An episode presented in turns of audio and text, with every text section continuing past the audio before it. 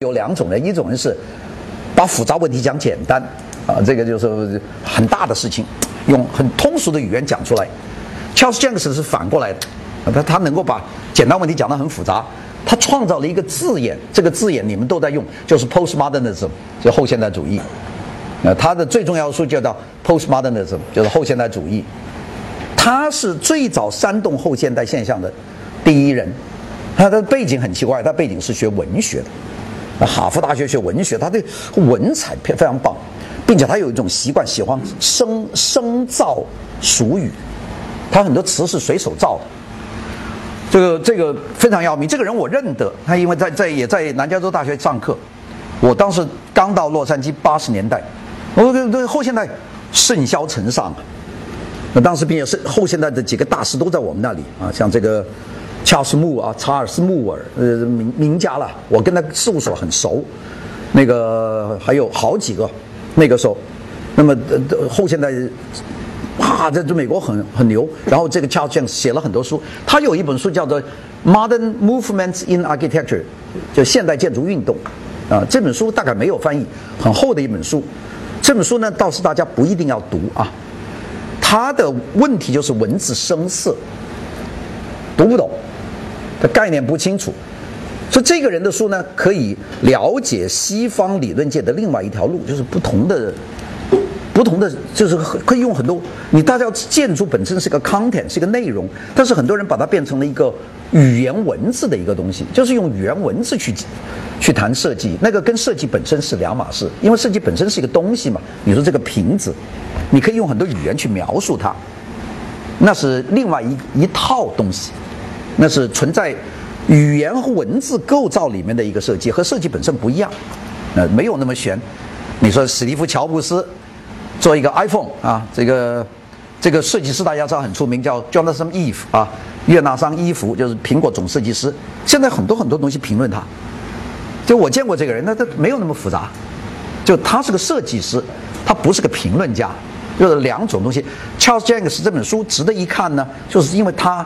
表达了用文字描述设计的一种套路，这就是个套路。那这另外一个搞法，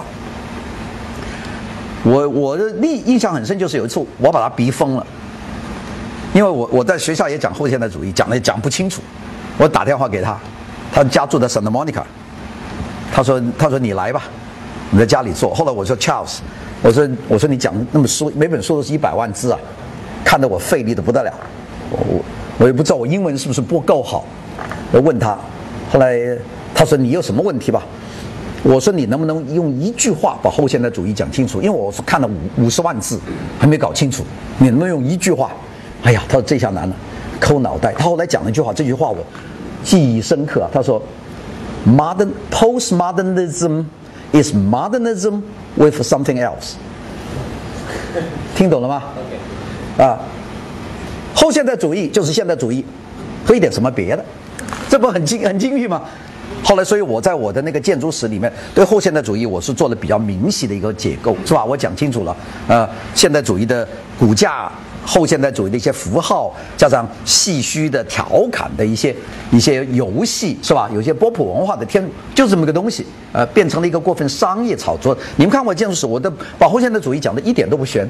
呃，其实我是属于那种习惯上想把复杂问题讲清楚的人，包括我的课，不会卖弄，这肯定是清清楚楚告诉大家，我我想讲什么东西，这是一种习惯啊，习惯。我估计我这个习惯呢，很可能是因为我在读书以前我做了六年设计，我在一个设计事务所工作了六年，我再去读大学读研究生，这个习惯就是养成的，就是我是动手的人，呃，我不是一个纯搞理论的人。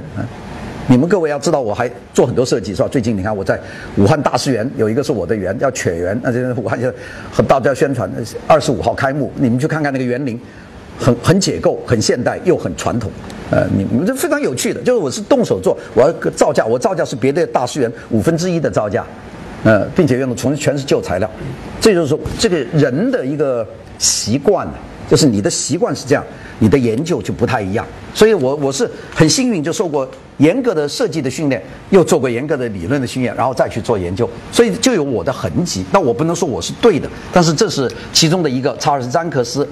但是在所有的书里面，最重要的这个是 Nicholas Pevsner 派夫斯奈啊，这个人写的一本叫做呃《Pioneer of Modern Design》，现代设计的先驱。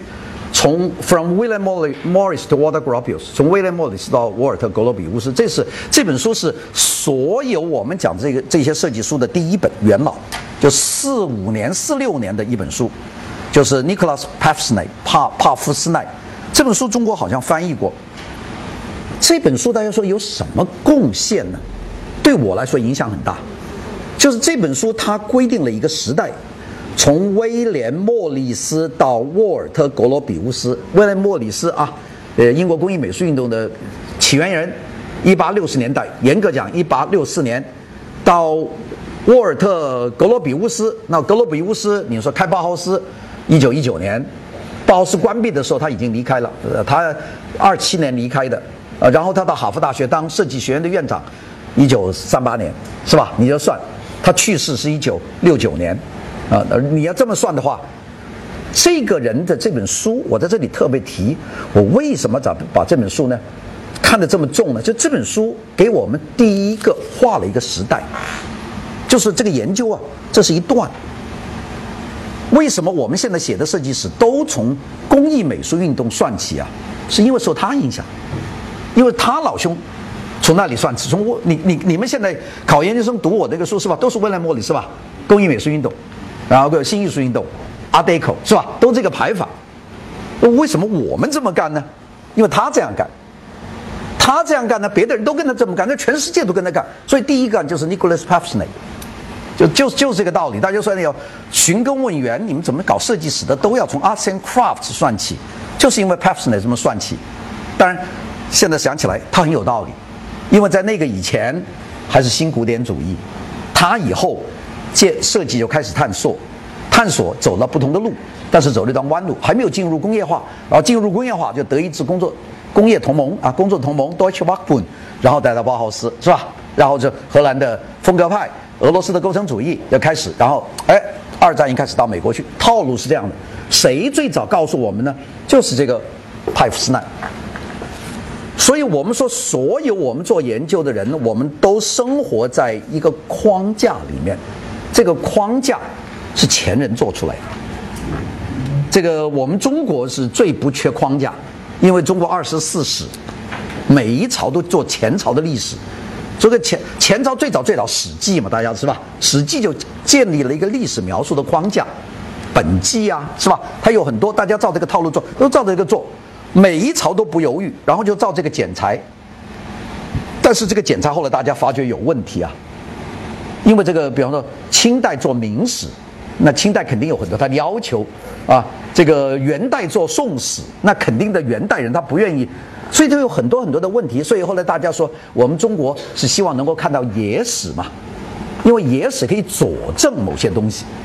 但是我们野史不多，所以最后大家说还要查家谱。和地方志，所以现在我们做历史就变得很复杂了。官史是一个模式，这个模式未必正确。然后我们看野史，野史里面有很多资料，但野史是乱写的啊。当然有些野史很重要，比方扬州扬州十日屠城是吧？那里面就记哦，官史里面它不会有，清史不会写扬州屠城啊，野史有扬州屠城，哎，你就看那就补充了。